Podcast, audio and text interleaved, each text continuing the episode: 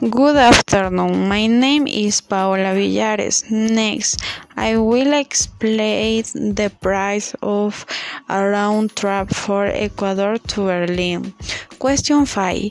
How much is the cost for all your travel for Ecuador to your destination and return to Ecuador?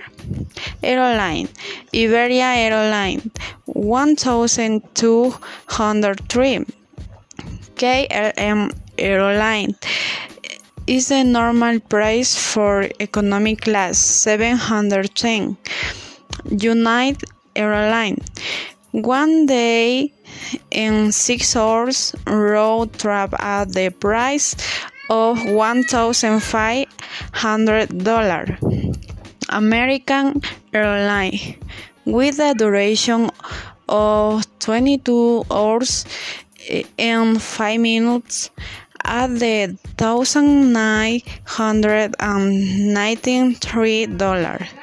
Despegar Airline flight tickets for Quito to Berlin.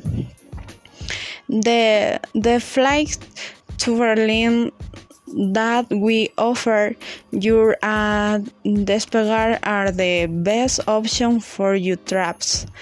Find in one place all, all the airlines with flight to Berlin from Quito. Choose the fastest uh, routes or the cheapest higher tickets. Here you can discover the flight you are looking for a specific date or use or fillets to help you find the best pro, promo, promo, promotions. Thank you.